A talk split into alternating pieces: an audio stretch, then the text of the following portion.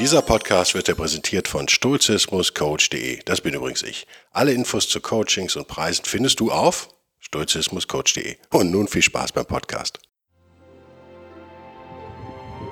Der wilde Stoiker. Moderner Stoizismus für ein gutes Leben.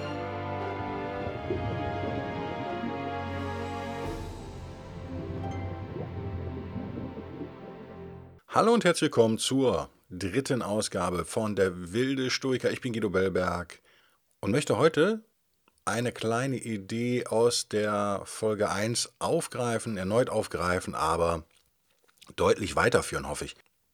Und das Ganze an dem Begriff Egoismus, äh, slash Egozentrismus, könnt ihr nennen, wie ihr wollt, Selbstbezogenheit bilden. Also, ist es so, dass Stoiker bei dem Versuch, ein gutes Leben zu führen, ein glückliches Leben zu führen und, äh, sagen wir mal, sich äh, ihrer Gefühle bewusst zu sein, sind sie dadurch, sind sie Egoisten?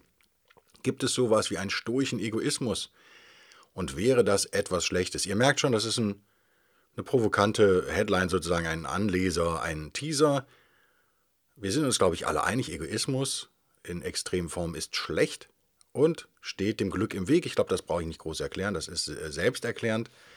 Wenn ihr denkt an Maslow und seine Bedürfnispyramide vielleicht, und es kommt ja auch immer wieder raus bei Menschen mit zu viel Geld, oder sagen wir mal sehr viel Geld, die dann irgendwann, wenn das dann alles erreicht ist, was es dann zu erreichen gab und alle Siege errungen sind, die es zu äh, erringen gab im geschäftlichen, im, beim Thema Erfolg, merken, dass sie äh, in so eine Leere da fallen und dann werden sie doch immer ganz philanthropisch und dann kümmern sie sich doch um Obdachlose und so weiter und so fort.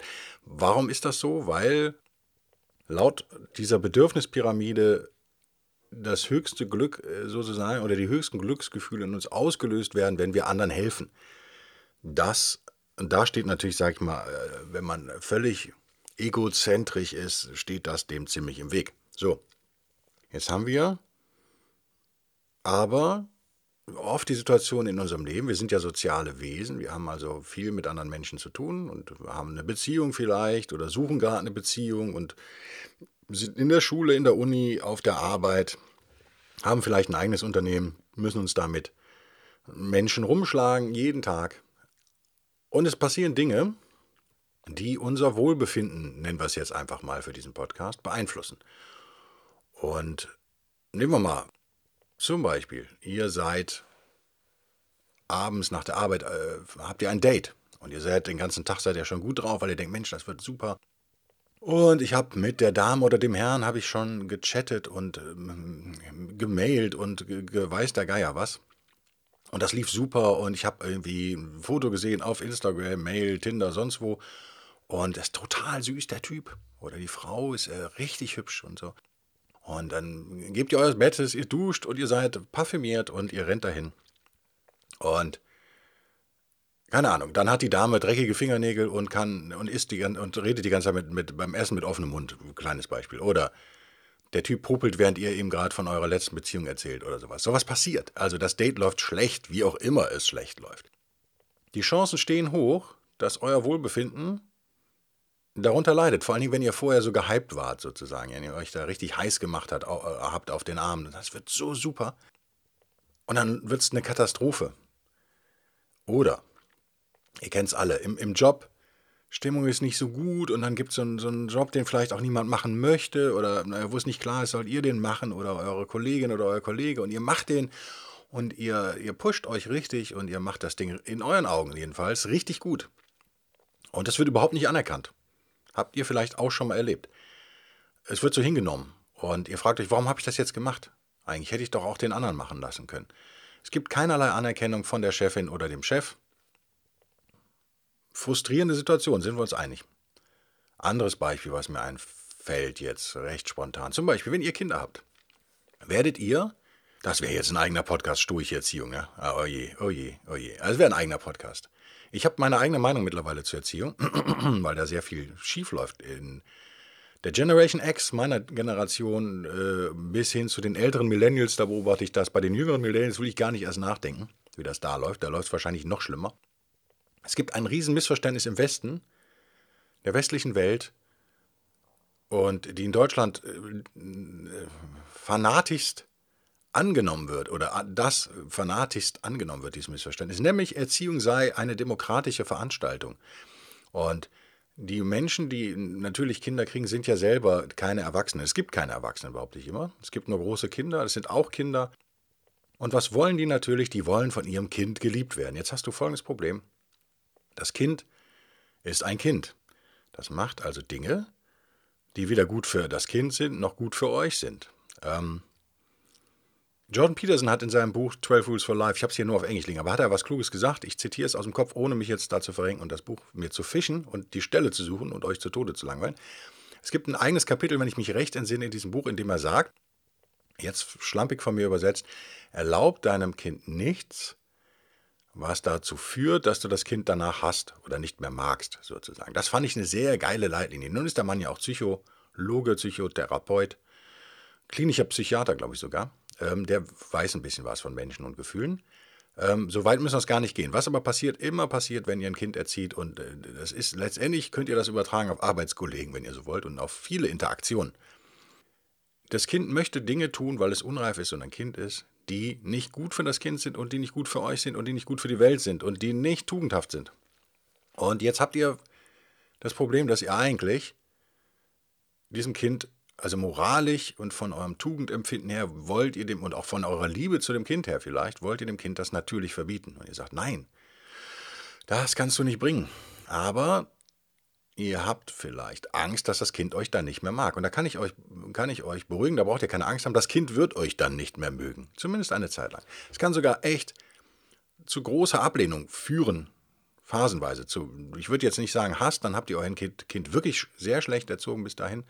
Aber das ist für das Kind emotional nicht einfach zu verarbeiten. Also wird es eine Zeit geben, ob das jetzt ein paar Minuten sind oder ein paar Tage, in dem das Kind euch nicht mag mehr. Euch ignoriert, sich nur noch in seinem Zimmer einschließt, solche Dinge. Äh, vielleicht euch sogar anschreit und sagt, du blöde Kuh oder hast du nicht gesehen, du bist so ein Arsch, keine Ahnung. Dann wird euer Wohlbefinden auch in den Keller runtergehen. Ganz anderes Beispiel. Ihr habt einen uralten Passat und habt ihr vor ein paar Jahren dann verkauft, weil die Regierung euch gesagt hat, Mensch, wir wollen doch alle die Umwelt schonen und hier ich schmeiß, beschmeiß dich mit Geld, wenn du dir einen Diesel kaufst. Da habt ihr euch einen Diesel gekauft und wohnt in Hamburg Innenstadt und jetzt ist folgendes passiert oder in Stuttgart. Jetzt gibt es ein paar Jahre später, ihr habt also dieses mehr oder weniger neue Dieselauto und jetzt gibt es ein Dieselfahrverbot. Das ein Auto, was ihr vielleicht gar nicht wolltet, ihr hättet euch viel lieber ein V8 gekauft mit einem anständigen Benzinmotor vielleicht oder sonst was. Aber ihr habt jetzt diese Diesel, dieses Dieselding da stehen und habt auch das Gefühl gehabt, es war gut für die Umwelt und ihr habt auch natürlich auch, wart ihr vielleicht ein Sparfuchs und habt gesagt, hey, hey, hey, das Geld nehme ich noch mit und jetzt sagen die alle, nö, das ist total schlecht für die Umwelt, was du da machst. Und du, du, du, du, das wird jetzt verboten, du darfst hier nicht mehr durchfahren. Das ist etwas, was einen nicht glücklich macht. Höchstwahrscheinlich, wenn ihr ein normaler Mensch seid. Lass mich noch zwei Beispiele bringen. Ich glaube, es ist jetzt schon klar, aber das, ich möchte möglichst viel abdecken hier. Nehmen wir an, ihr seid Sportfan. Fußballfan vielleicht sogar. Ist in Deutschland nicht ungewöhnlich, gibt es ein paar. Und ihr supportet euren Verein seit Jahren oder Jahrzehnten und habt auch einen Schal und hast ja nicht gesehen und kennt jeden Spieler mit Vornamen und dann fahrt ihr extra zu einem Meisterschaftsspiel, vielleicht das in Berlin oder so, sagen wir mal eine deutsche Meisterschaft. Dann fahrt ihr vielleicht 200 Kilometer hin oder 300 und dann bucht ihr noch ein Hotelzimmer, was auch teurer ist, weil natürlich die Stadt voll ist wegen dem Meisterschaftsspiel. Und du, bist dir sicher, dieses Mal klappt es wirklich mit der Meisterschaft. Es ist ein paar Jahre, es ist schief gegangen, knapp, aber jetzt wird das was. Und dann verlieren die das Spiel an dem Abend. Ui, das ist ein Downer, oder? Dann bist du nicht so richtig gut drauf. Letzte Beispiel.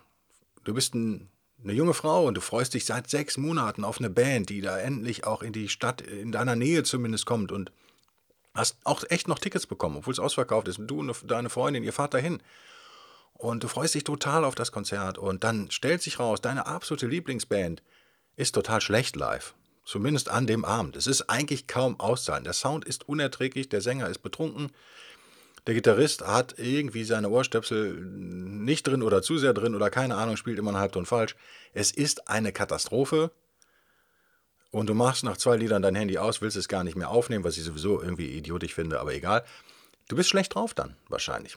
Alle diese Beispiele, es waren jetzt sechs Beispiele, ich sage nochmal ein schlechtes Date, ein Job, ein Job, der nicht anerkannt wird, ein Kind, was dich hasst, die Regierung, die wenig überraschend mal wieder Unsinn von sich gibt, Dein Fußballverein fehlt die Meisterschaft und deine Band ist nicht die Band, die in deiner Fantasie, in deinem Kopf die beste Band der Welt war. Stellt sich raus, sind eigentlich ziemliche Lutscher. Und in all diesen sechs Beispielen geht dein Wohlbefinden in den Keller. Was passiert dann?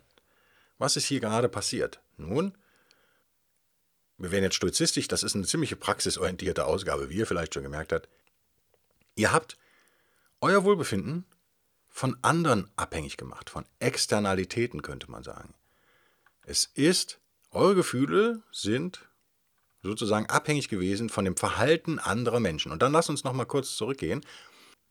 Ja, oder lass uns, lass uns die Annahme, die dahinter steht, stelle ich jetzt mal in den Raum. Ich lehne mich aus dem Fenster, ihr wisst, dass ich das gerne mache.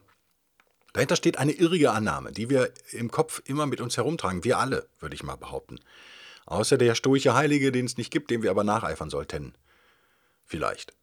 Die irrige Annahme lautet, die Welt da draußen muss gut und gerecht sein und die Mitmenschen und meine, die Leute da draußen, die sollten sich Mühe geben und respektvoll und klug sein. Und darauf gibt es nur eine Antwort und die hat nur zwei Buchstaben und die heißt Nö. Total falsch.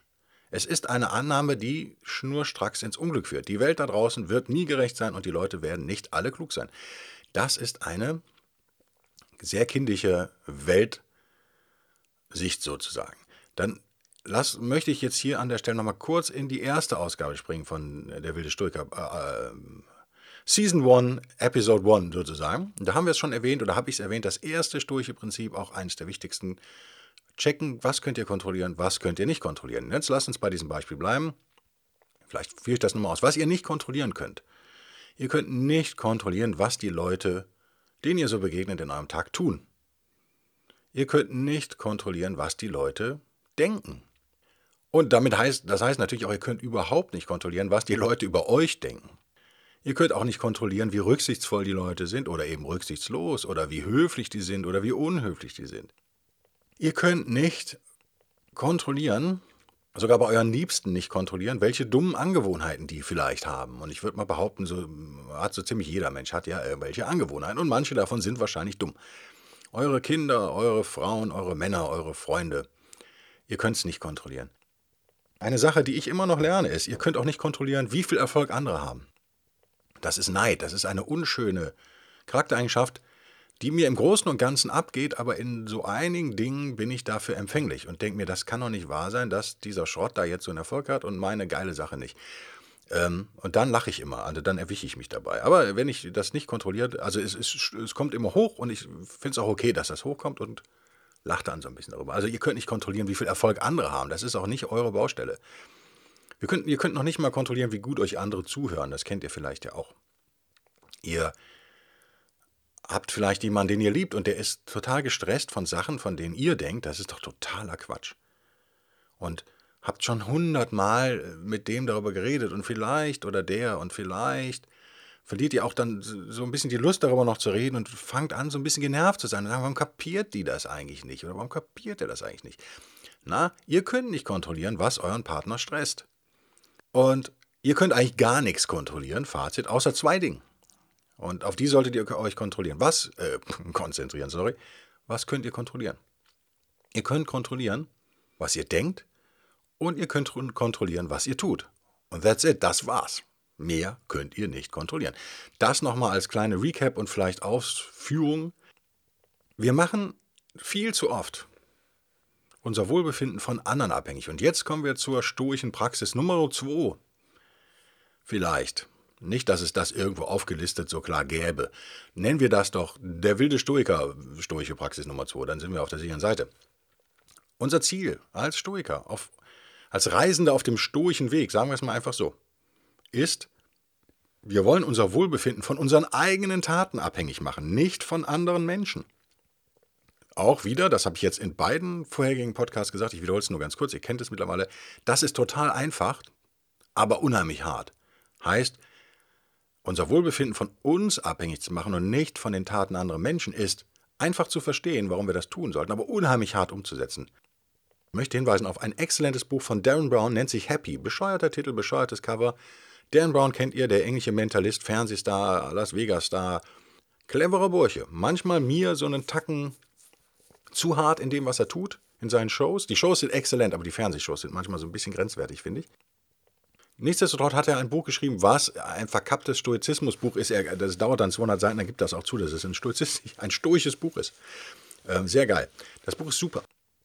Und ich zitiere mal Marcus Aurelius aus Darren Browns Happy. Was ist jetzt ziemlich absurd, das nützt aber nichts. Ich habe ihn auf Englisch, wir übersetzen es dann flux, weil ich Marcus Aurelius Meditations auch nur auf Englisch hier liegen habe. Es würde euch also nichts nützen, wenn ich da jetzt rumblätter wie ein wild gewordener Hamster und diese Stelle suche. Ähm, deswegen, Marcus Aurelius hat gesagt, allerdings auf Altgriechisch, was dann wahrscheinlich ins Latein übersetzt wurde, von da ins Deutsche und war da ins Englische, also hat er es so nicht gesagt, aber er hat gesagt, Ambition means tying our well-being to what other people say or do. Self-indulgence means tying it to the things that happen to you. Sanity means tying it to your own actions. Okay. Marc Aurel auf Deutsch hat gesagt, Ehrgeiz heißt, oder Ambition kann man im Deutschen ja schon fast sagen, heißt, dass du dein Wohlbefinden daran knüpfst, was andere Menschen tun oder sagen.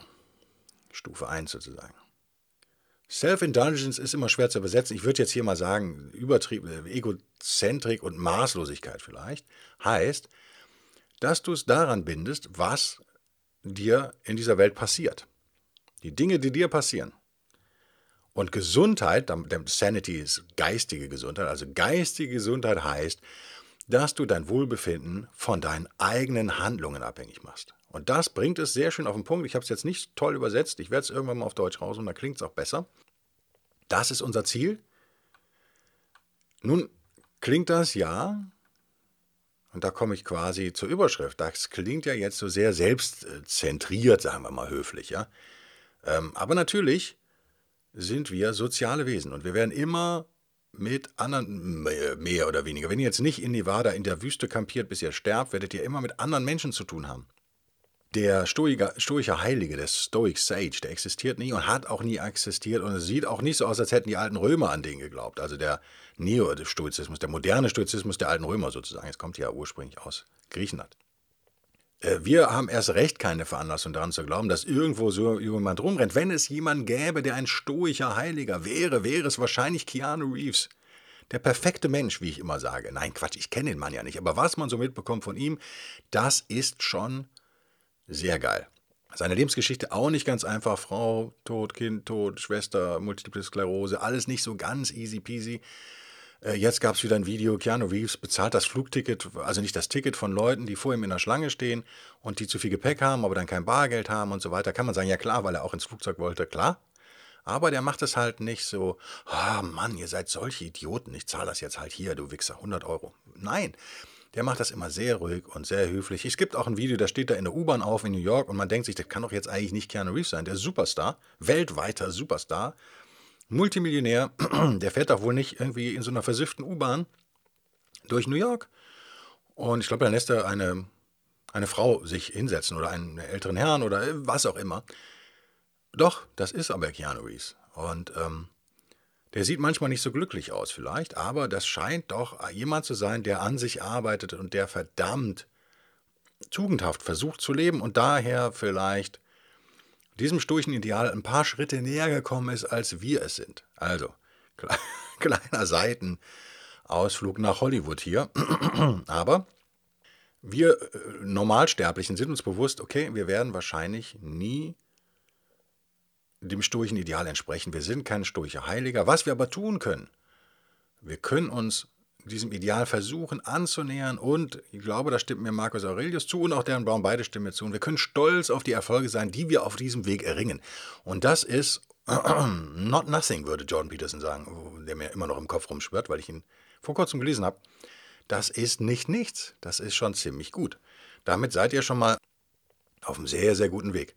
Also, wir sollten nicht von uns erwarten, perfekt zu sein, genauso wenig wie wir das von der Welt erwarten sollen. Das hatten wir ja weiter vor einigen Minuten schon. Also, wir, was wir wollen, ist ein, oder ich stelle jetzt mal zwei Dinge gegenüber, die ihr euch überlegen könnt, ob der Guido da Quatsch erzählt oder ob da irgendwas dran ist. Nämlich stoischen Realismus auf der einen Seite und sagen wir mal Ideologie äh, und Religion auf der anderen Seite. Also ich würde sagen, stoischer Realismus auf links und rechts dann vielleicht Ideologie, religiöser Fanatismus, Verblendung, ähm, alle Extreme, die man so auch ja täglich erlebt, wenn man mal auf Twitter war zum Beispiel.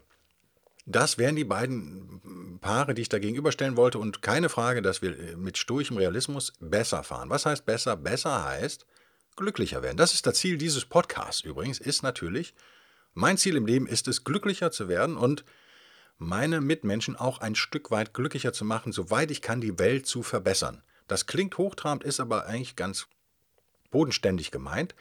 Der Stoizismus, so wie ich ihn verstehe, der Bellbergsche moderne Stoizismus, westlich, westdeutsche Stoizismus, ist eine weltzugewandte Philosophie. Und ich glaube, da stimmen mir auch alle Stoiker zu. Zumindest Darren Brown sagt das irgendwo explizit in diesem hervorragenden Buch, das weiß ich ganz genau.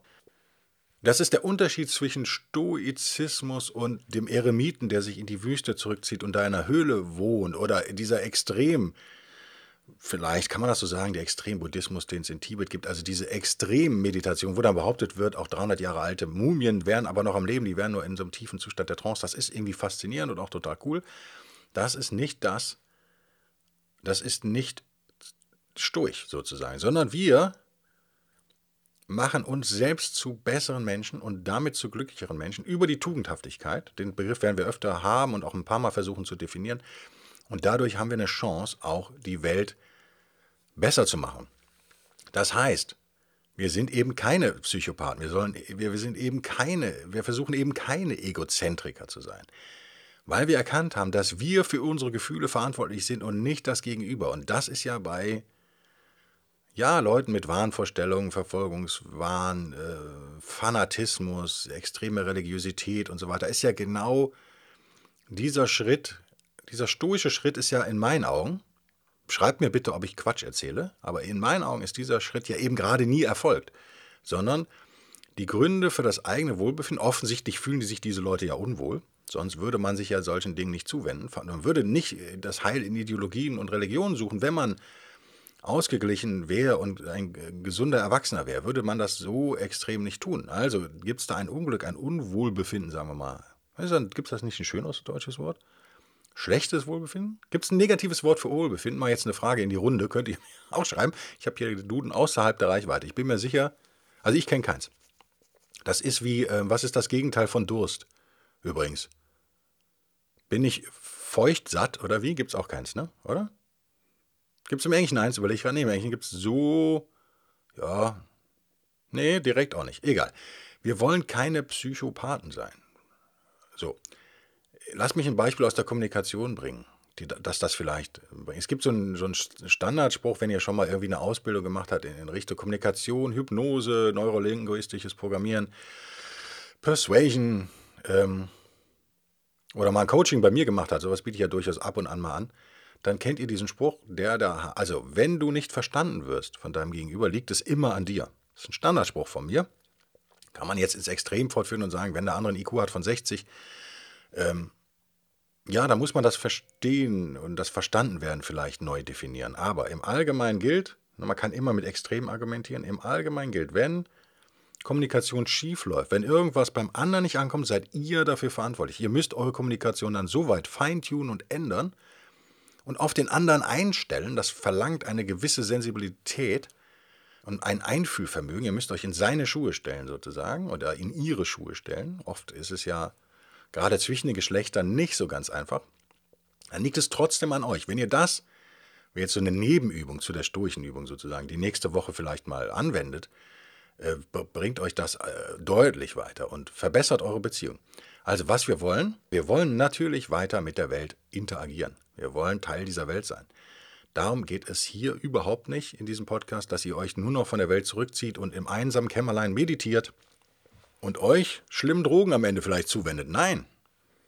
Wir wollen auf unserer stoischen Reise irgendwann mal erwachsen werden, soweit das geht. Ich sage ja immer, es gibt keinen Erwachsenen. Das ist einer der anderen Sprüche, die ich gerne bringe. Aber wir wollen erwachsener werden und wir wollen eine seelische Robustheit. Vielleicht ist das die beste Definition überhaupt von Stoizismus. Was ist Stoizismus?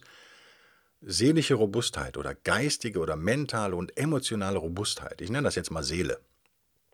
Wir sind nicht mehr solche Wackelkandidaten, die wir vielleicht noch in der Pubertät waren und vielleicht mit 20 noch waren und dann mit jedem Jahrzehnt, dass wir älter werden, werden wir vielleicht robuster und man könnte auch sagen härter, aber härter im Nehmen, aber hart gefällt mir nicht, weil hart klingt so nach so einem Eichenholz, was nicht flexibel ist. Wir sind eher so ein Bambusrohr. Stellt euch ein Bambus vor, der Bambus steht im Wind. Und was macht das Ding im Wind, im Sturm? Der biegt sich, manchmal bis zum Boden und danach steht der wieder auf. Und das wollen wir eigentlich sein. Wir kennen es vielleicht aus, aus chinesischen Kampfsportarten. Ist das auch eine beliebte Metapher? Die ist mir jedenfalls, äh, wie kommt die jetzt, poppt die hier in meinem Bewusstsein gerade hoch, weil ich die irgendwo schon mal ein paar Mal gehört habe. Das kennt man vielleicht aus dem Taoismus. Taoismus und Buddhismus, äh, äh Quatsch, Taoismus und Stoismus übrigens auch noch eine interessante Kombination, werden wir auch nochmal drüber reden. Wobei ich kein Taoist, äh, kein Spezialist für Taoismus bin, aber da gibt es nette Sachen tatsächlich. Also, ihr wollt nicht das Ding sein, was im Sturm gefällt wird. Ihr wollt das Ding sein, was flexibel mit dem Sturm umgeht und seine gute Laune behält. Das ist im Prinzip ein glückliches Leben. Wir sind nicht weltabgewandt, sondern wir sind aktiv und weltverbessernd. Das wäre so jedenfalls meine, meine Maßgabe. Ihr dürft gerne andere haben, ihr dürft mir das auch gerne dann sagen, wenn ihr eine andere habt. Wir wollen also, was heißt Stoizismus? Oder Entschuldigung, was heißt Welt verbessern? Wie können wir denn die Welt verbessern? Wie können wir unsere Tugend sozusagen nicht nur innerlich leben, sondern auch äußerlich leben? Na, das können wir nur machen, wenn wir funktionieren. Wenn, das ist eben ein ganz entscheidender Punkt. Wenn du selber total dysfunktional bist, das ist auch das, was eben Peterson meint mit räum dein Zimmer auf. Das wird jetzt immer so wörtlich zitiert, aber das hat natürlich auch eine andere Ebene noch darüber. Die gerade im Moment, wir leben ja in Zeiten, wo ganz, oder schlechtes Deutsch, wir leben ja in Zeiten, in denen ganz viele junge Menschen, überwiegend Frauen, also sehr viele Frauen, sehr aktivistisch darum machen, sozusagen. Sei es jetzt für die Umwelt oder gegen dies oder gegen das. Und da ist erstmal nichts gegen einzuwenden. Habt ihr gemerkt, ich habe eben gesagt, wir wollen die Welt verbessern. Das wollen die ja irgendwie auch. Also, trotzdem bleibt bei mir jedenfalls und bei allen, die ich kenne, bleibt immer so ein leichtes Unwohlsein. Wenn also die Klimaaktivistin 21 oder 19 sich jetzt einmischt, wie eine ehemalige Deutsche Volkspartei ihren Spitzenkandidaten zu nominieren hat zum Beispiel oder uns das vorschreibt, während sie durch die Welt jettet und auf 30 iPads gleichzeitig tippt, die alle ähm, mit indischem Atomkraftstrom beladen werden, Kernkraftstrom geladen werden will sie den Leuten in Deutschland dann aber quasi per Instagram vorschreiben, dass sie doch die Heizung ausmachen sollen und ihr Auto verbuddeln sollen. Das ist immer so ein bisschen, hm, wie kommt das denn? Dieses, dieses Hm-Gefühl, was wir da haben, dieses, ah, ja, im Kern gut, wir wollen alle Umweltschutz und wir wollen alle nicht irgendwie die Erde zerstören, logischerweise nicht. Was ist das, was uns daran stört äh, so oft? Ja, so wie ich es erkenne, ist, dass wir das Gefühl haben, wir haben da mit kleinen Kindern zu tun. Das ist so ein bisschen pubertär alles. Man hat, man hat anders gesagt nicht das Gefühl, dass da eben Menschen aktiv sind, die selber heil sind und geheilt sind und funktionieren und an sich arbeiten. Aus dieser Position einer Stärke heraus und auch einer, einer Ehre heraus, wenn man so will. Das hat, ja, das hat ja auch was von Ehre. Da ist jemand, der sich nicht zu schade ist, die Hände schmutzig zu machen, der selbst an schwierige Probleme rangeht bei sich selbst und der ja, das ist ja mutig. Das ist, ist, das ist ja absolut heldenhaft sozusagen, sich seinen Dämonen darzustellen. Und wenn so jemand, der sich seinen Dämonen täglich stellt und da auch vielleicht schon Erfolge erreicht hat, äh, der äh, dann anderen Tipps gibt, das ist ja vollkommen in Ordnung. Wenn aber jemand, der noch eigentlich dazu auch viel zu jung ist, um seine Dämonen da besiegt zu haben, seien wir ehrlich, allen anderen vorschreibt, wie sie zu leben haben, ist das eben nicht so richtig toll. Das klingt Vielleicht kommen diese Damen da auch noch hin irgendwann. Das will ich hier überhaupt nicht ausschließen. Die sind ja, wie gesagt, sehr jung. Aber es wirkt zu oft wie so Kleinkinder, wie so Pubertierende und das stößt ab. Und am Ende ist meine Sorge, erreichen sie das Gegenteil von dem, was sie wollen, oder? Kann das passieren? Ich glaube schon. Stoizismus, so wie ich ihn definiere, so wie ich ihn versuche zu leben, das jetzt Stand heute sozusagen, heißt für mich, dass ich zumindest versuche, mich von diesem kindlichen Egoismus zu verabschieden und mich hinzuwenden zu rationaler Selbstanalyse und einer realistischen Selbsteinschätzung auch. Das hängt natürlich zusammen. Ich kann mich ja nur verbessern, wenn ich weiß, wo meine Fehler sind. Das heißt, dafür brauche ich, jetzt mache ich die Kette rückwärts, ne? Dafür brauche ich überhaupt mal eine realistische Selbsteinschätzung. Weil das Problem ist ja, wo soll ich die herkriegen, wenn nicht aus Selbstbetrachtung? Um mal indirekt Markus zu zitieren hier. Wenn ich nicht mich äh, schonungslos unter mein eigenes Messer lege, sozusagen, wenn ich nicht in den Spiegel gucke und mir wirklich ja, wirklich gnadenlos Selbstanalyse verpasse, wer soll das tun? Eure Frau, euer Mann, die Leute, die euch lieben, werden es nicht tun. Die haben euch lieb. Die, sind, die werden nicht so hart mit euch sein. Ihr müsst selber hart zu euch sein. Ihr seid die Einzigen, die das können, sozusagen. Ähm, es sei denn, ihr gebt euch, begebt euch in professionelle Hilfe, aber das ist ja oft überhaupt nicht nötig. Also, Mit einer rationalen Selbstanalyse eurer eigenen Gefühle kommt ihr vielleicht irgendwann an so eine realistische Selbsteinschätzung. Und wenn ihr die habt, werdet ihr bescheiden, ihr werdet humble, wie man im Englischen sagt. Ihr werdet, ihr werdet sehen, oh, ich bin noch sehr weit von diesem stoischen Heiligen entfernt, von diesem Ideal, dieser ideale Stoiker, der ist da irgendwo am Horizont äh, vielleicht erkennbar äh, oder ne, die Oase, zu der ich wandern möchte, aber ich bin noch echt so ein Drittel erst in der Wüste drin und das dauert jetzt noch. Das ist, macht einen bescheiden und macht einen am Ende auch netter. Das ist, glaube ich, ein ganz wichtiger Punkt. Und wenn ihr netter seid, passiert das, was ich mit Maslow angedeutet habe. Wenn ihr netter seid, werdet, werdet ihr nette Sachen zurückbekommen. Also wenn ich sage, ihr könnt nicht kontrollieren, wie andere fühlen, heißt das natürlich nicht, dass wir nicht so Mittel der Persuasion oder Beeinflussung da nutzen können. Natürlich können wir das. Und wenn alle glücklicher werden, dann ist das doch eine, eine coole Sache. Also, die Frage zum Ende dieses Podcasts, der Nummer 3.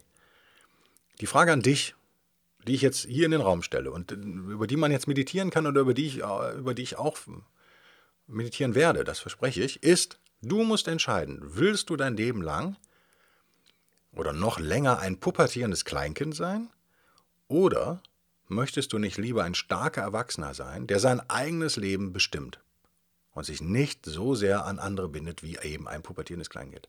Also, bist du ein Baby oder bist du ein Mann, sozusagen? Ja, und für die Frauen natürlich, bist du ein Baby oder bist du eine Frau? Eine, wie ich finde, Frage, die man sich nicht oft genug stellen kann. Ich danke euch wie immer fürs Zuhören, weise auf derwildestoiker.de hin, weise da auch nochmal hin auf den Buchclub derwildestoiker.de vorwärtsstrich Buchclub.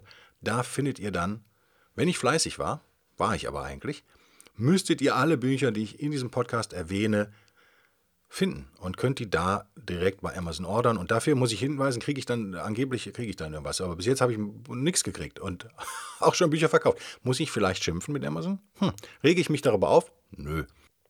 Ich schreibe es irgendwo mal so auf Punkt 20 meiner To-Do-Liste, schreibe ich das jetzt hier mal hin. Ich muss noch Amazon checken, Mensch. Aber für euch ist es vielleicht leichter, weil ihr an einem Ort alles findet und die Preise sich für euch auch nicht erhöhen. Bis nächste Woche. Vielen Dank. Tschüss.